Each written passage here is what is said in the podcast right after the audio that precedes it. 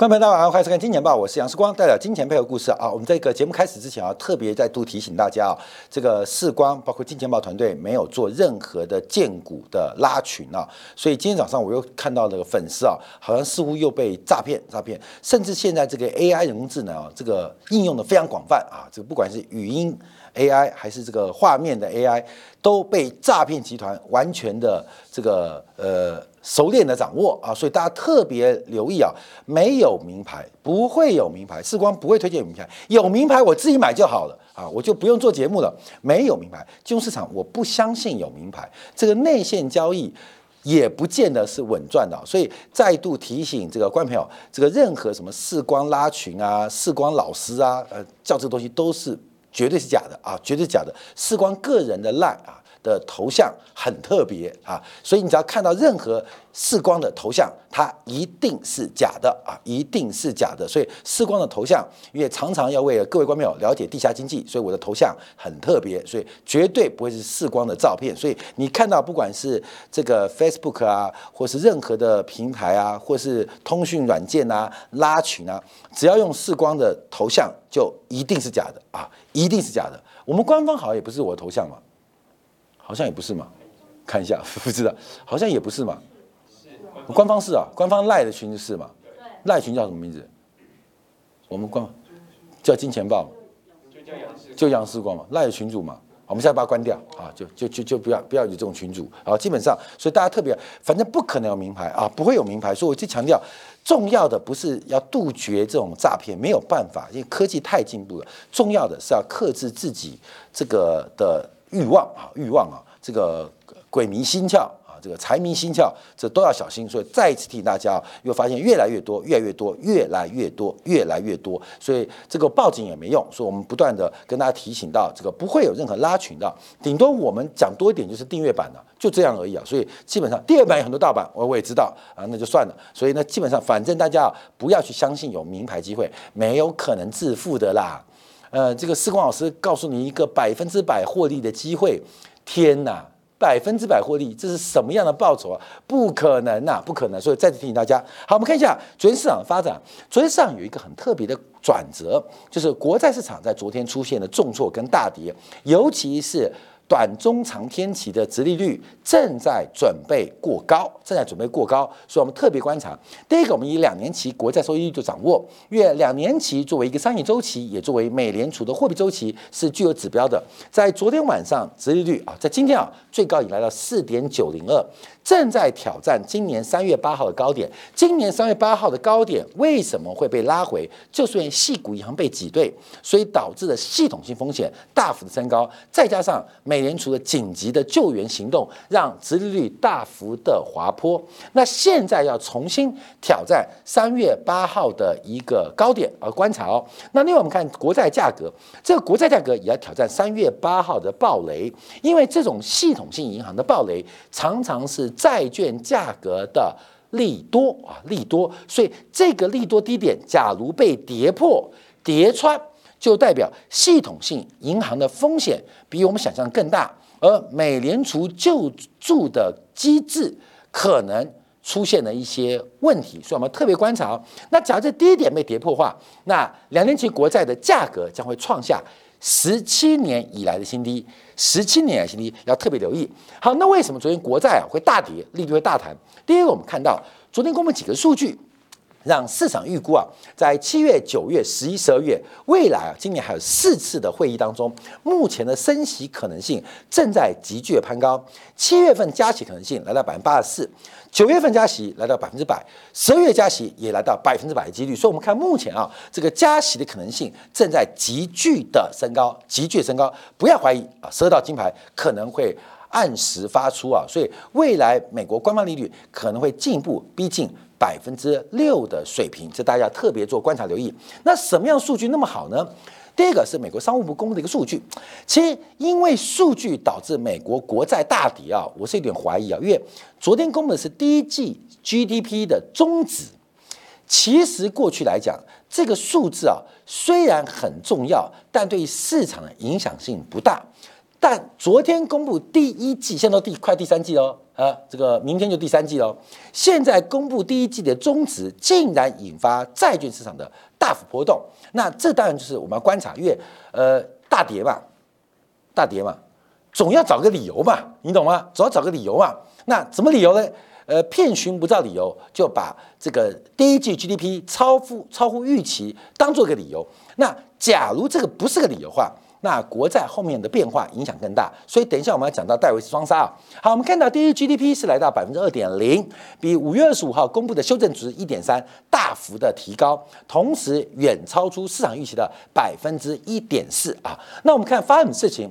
消费者支出，消费部门啊，这个 C C 的部门啊是大幅的增加，这个年化增长高达百分之四点二。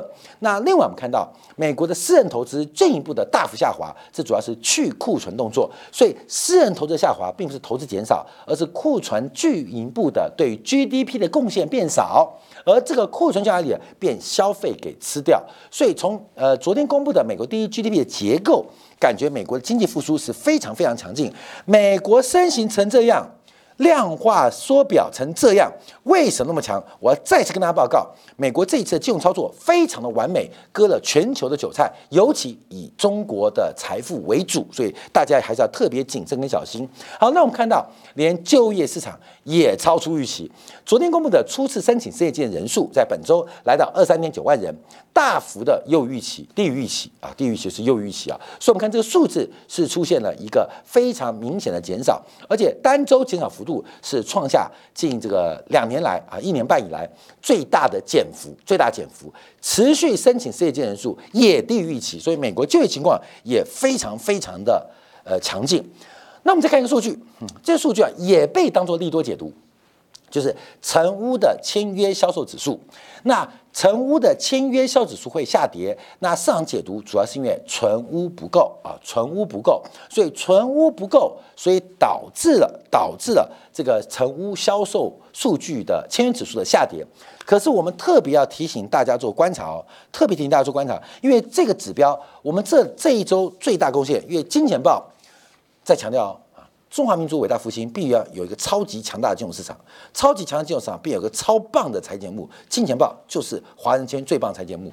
我们在二月份，当时第一时间发现美国房价跌不下去，这个空头的修正结束了啊！大家不肯相信，好，现在反弹到这边相信了。但我们在这礼拜最大的预测就是第三季末，美国房价会重启跌势。重启下跌，真正的主跌段会在第三季末开始啊！第三季末开始，那从成屋签约指数的表现观察，可能就会见到一点端倪哦。这大家要特别留意跟掌握。现在的房市是因为供给不足，但供给不足后面会碰到需求滑坡的因素，大家要特别留意啊，特别观察。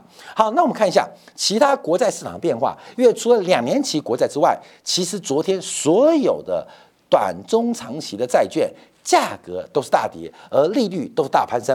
我们看美国五年期国债做一个指标，也正在挑战三月八号的低点。一旦三月八号低点被跌破，其实很近啊，一千一百零七嘛，一百零六点八，就会再度来挑战十六年的新低。那目前利率水平已经来到四点一六四。昨天美国国债殖利率。突破百分之四，已经拉到七年期，就七年以内的国债收益率都已经稳稳的站上百分之四。那十年期国债收益率，等一下提到，也正在逐步的转强。所以，我们看到从两年期、五年期，现在看到十年期，十年期国债作为全球无风险利率的定锚，在昨天晚上也出现了一个非常关键的一个长黑，它把前低。给跌漏了啊！给跌漏了。那目前也是要挑战三月初的低点，在最新报价当中啊已来到三点八六八、三点八九这附近做震荡，正在蓄势挑战百分之四的一个机会。好，观众，我们从这个呃 C A P 模型啊、A P T 多因子因素啊，其实这个利率都很重要，很重要。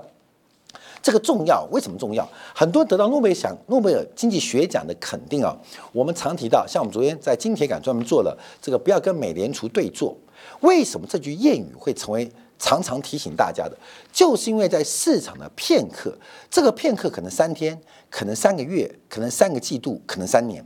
都会出现跟美联储对坐获利的局面，可最终的结局都会非常的悲惨。我还是提到，十年期国债收益率是来到百分之三点八，我们就百分之四，加上风险的贴水，风险的贴水，你动辄可能是百分之六、百分之七，才叫做合理的要求报酬率。合理的要求报酬率，所以你不要看啊，哎呦，今天很多纯股数，呃，年化报酬百分之三点五，呃，百分之四点三，你不要以为高哦，不是以为高，因为中间还要加一个贴水啊，这个风险的贴水啊，风险的贴水在这边存在，所以你要注意这个数字有时候比呃十年期啊这个无风险利率高很多，像台湾现在十年期国债这个公债大概百分之二嘛，哦，你不要打败它，不是打败它，因为你还要加一个贴水啊。你要加一个贴水，这些贴水很多啊，包括交易风险，包括对手风险、企业经营风险，很多的风险，光是这个微观经营风险就非常多。所以存股数，我常提到，股票不要随便存啊，股票不要随便存。很多人都是幸存者偏差，我常强调，你不要因为幸存者偏差，你听到活下来的人跟你讲战场多恐怖，或是战场多可爱。关淼，不要听到活下鸟，因为真实的投资、真实的战场，其实大多数的真实状况是没有回来的人，所以要特别小心啊。所以有人说存股发财啊，还出书，我看他那个产品出书，哇，整面财经的书籍都是存股书。我觉得台湾的投资人怎么会在财经啊，这个叫这个财商啊？低到如此的地步啊！低到如此的地步啊！不是这样做存股，所以我看他们这个存股的过程啊，大家抢抢挤兑挤 ETF 嘛，人多的地方不要去嘛，大家就喜欢挤 ETF 嘛。那过去很好，等到不好时候怎么办呢？啊，就。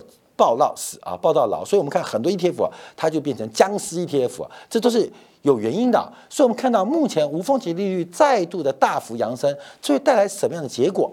好，我们先拆解，再看到它的影响，看变化。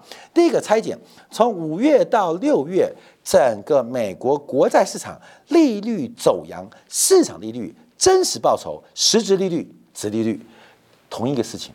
全部是由实质利率的反弹来贡献，并不是通胀预期，而是实质利率的回升。只要我们把实质利率拉过来观察，其实实质率以十年期为例，离三月八号更接近，只差零点零一个百分点。假如我们有简单技术分析的能力，能够突破那零点零一个百分点，它是一个大形态的重要讯号，看到没有？它就要做突破喽。突破就叫做右侧交易，那实质利率大幅的转强，那会对金融市场或自然价格影响的程度会更为深远。好，那我们就往下做一个观察跟解读，就把这个我们以布林肯访中作为一个指标，因为我们一在节目当中提到。我每天做免费版就三十分钟不到啊，付费版就做二十分钟不到啊。要讲很多东西啊，很难，所以我们有时候会用一些这个借古讽今啊，有周期的概瓜论来跟大家分享啊。所以布林肯访中之后，大家有很多不同的解读，那视光解读不一样啊，不一样。因为布林肯他有非常多的情报资讯，那为什么非到北京不可？因为他要去查证，他要去求证，他要去见一面，只要见。到一面就可以，能做到美国国务卿，看没有？这种智商，不要讲美国，做中国外交部长，这个智商、这种学历、这种认真度、这种判断力，都是超出凡人的。他并不需要提出什么问题，他只要对谈的过程当中，五分钟、十分钟，他就知道结果。我这大家知道嘛？很多很多很会人谈生意的人啊，这个譬如说，哎，等一下喝酒。第二，我们喝酒之前先把事情讲清楚。通常三分钟、五分钟就讲完了。我看过太多例子，就这三分钟、五分钟就感觉这个生意可不可行，商业模式有没有机会，而执行这个生意、执行这商业模式人可不可信？其实只要两三分钟。光淼，你有没有这种经验？有嘛？你要跟交一个朋友，其实两三分钟你就大概有一些粗浅的判断。对于布林肯、对于秦刚这种人，其实啊，见一面一个眼神，一个。动作其实人家就心里有数了。那什么叫有数？他报了一堆的悬疑，到底我的判断对不对？所以布林肯回到美国之后，你看讲话画风哦，就完全不一样啊，完全不一样，用非常严厉的这个用词名词呃，拜登形容习近平啊。那我们看到这个割韭菜的动作仍然在持续。再次跟大家讲报告，为什么美国经济那么好？你不要管那么多，只要看金钱报告诉你，因为这边是全球向美联储借美元的成本百分之五，这个是十年期，这是美国向全球收回美元，美国发债嘛，收回美元给你的报酬。你不是白痴吗？我讲的是你，不是你啊，我没你懂吗？你借美元要百分之五点三。五点四、五点五，你要把钱还给美国，他只给你三点八，这什么东西？差一点五哎，百分差一点五，亲爱的，一点五啊！全球以美元或是广义美元的贸易交易或金融投资，动辄十亿、十兆、一百兆、两百兆以上，每年用一点五 percent 的这个呃这个暴利。在剥削全球啊！美国经济能不好吗？能够什么？美国的债问题严不严重？严重。美国的这个就业问题、社会问题严不严重？严重。可是全世界在向美国输送粮草跟子弹，怎么调配的？华尔街、戏骨、好莱坞不断的用好莱坞式的题材跟剧情，把全球战价给轰高。轰高之后，分母变大，分子不变，殖率走低。短期没有故事，短期就美联储决定。所以透过这个叙事能力，我们每一个人在执行的消费行为、投机行为、投资行为，其实不知不觉都在替美国输送财富。我不断强调，这是美国人，所以美国为什么调动大家？让我们看个电影被洗脑，我们看电影被感动，就是美国人很会用这一套，用全方位的这种意识形态、舆论或价值观的宣传。改变你的判断，所以你掉不了那个坑。哎呀，美国电影好难看，都是打打杀杀，都是科幻片。美国的这些逻辑，西方就有不信啊，对不对？美国人跟你讲哦，AI 会涨哦，哈，我看我讲的大陆市场哦，轰就轰起来。我跟你讲，你躲不过，因为犹太人是最懂人的欲望的，犹太人是最会调动人的欲望的。所以调动欲望很容易啊，这一旦调动之后，就形成这种结果。好，要特别观察，这我们节目一而再、再三调，呃，这的的一个说明啊。所以不要怀疑美国经济会那么强，不是美国人伟大，而是美国那极少的千分之一、万分之一正在调动全球的欲望来补充美国不足，或是弥补美国的不足，或是帮美国正在调整资产负债表。呃，去观察，那我们做什么？看到没有？你打得过美国吗？我打不过，所以我们在过去一段时间教大家存美元，你会享受到享受到这个讲话有点难听啊，这有点是这个发国难财，知道吗？你是在菲律宾你就发菲律宾国内财，你在日本就发日本国内财，你在台湾发台湾国内财，在大陆发大陆国内财，后面就是国难财。就管你存美元定存，其实就是发国难财，发国难财道不道德？不道德。可是面对这个现状的时候，那难道你要输送给美国吗？输给美国吗？在过程中，这些人，呃，汉奸、日奸、非奸、马奸也好，他们把财富输送给美国的时候，我们只是从中瞌睡。这就是一个宏观的投资概念。到目前为止，其实报酬率应该都相对的相当不错。好，我们看一下，那利率倒挂这个影响到我们戴维斯双极的问题。因为我们从过去的经验，从去年的夏天讲到秋天，从秋天讲到冬天，从冬天讲到今年春天，就从今年春天讲到夏天，就是戴维斯双极。美国股市的主跌段必须由倒挂收敛作为一个最重要的发动指标。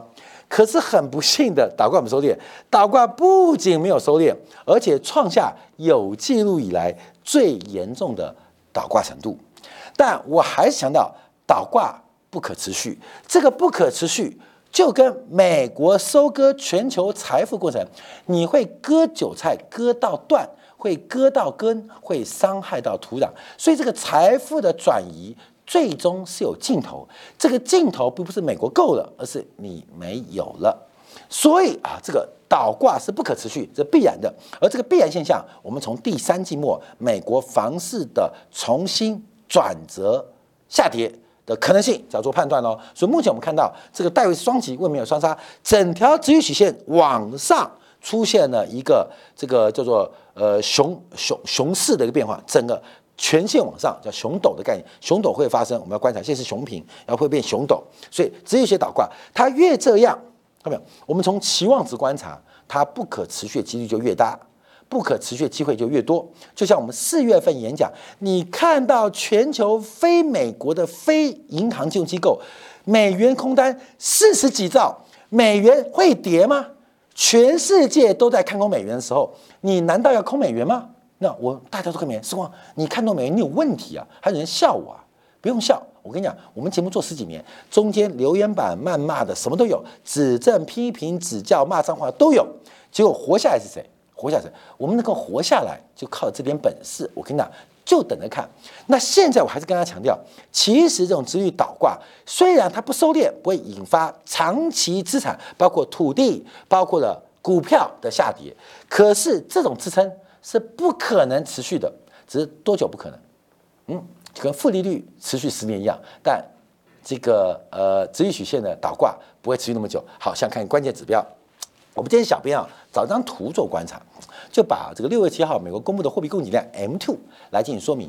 虽然美国的 M2 等于中国的 M1 啊，这个算法是不一样的。而美联储主席鲍威尔也认为 M2 在现在作为一个宏观经济指标意义不大啊，意义不大。他讲的意义不大是观测的逻辑或者预测逻辑，可它毕竟是个现状。那就把 M2 的年增率跟利差倒挂角度来不小心并在一起。你会发现非常神奇的事情，随着美国年增率走弱，倒挂会加重；随着美国美联储那个美 M 不是美联储 M two 年增率转强，倒挂会消失。倒挂消失是正常，因为倒挂是不是不是常态嘛？现在我们观察，因为从最新五月份的 M two 已经开始收敛它年增率为负。九个月的一个趋势出现了转折，所以这边是不是可以预告，在今年第三季倒挂已经来到了最终的结局？一旦的收敛，它不仅是美国利率市场利率的变化，也是中长期资产结构价格一个关键的转折。分享给所有观众朋友，感谢大家收看，也祝大家周末愉快。下周一同一时间晚八点，杨世光在《见报》与各位再会。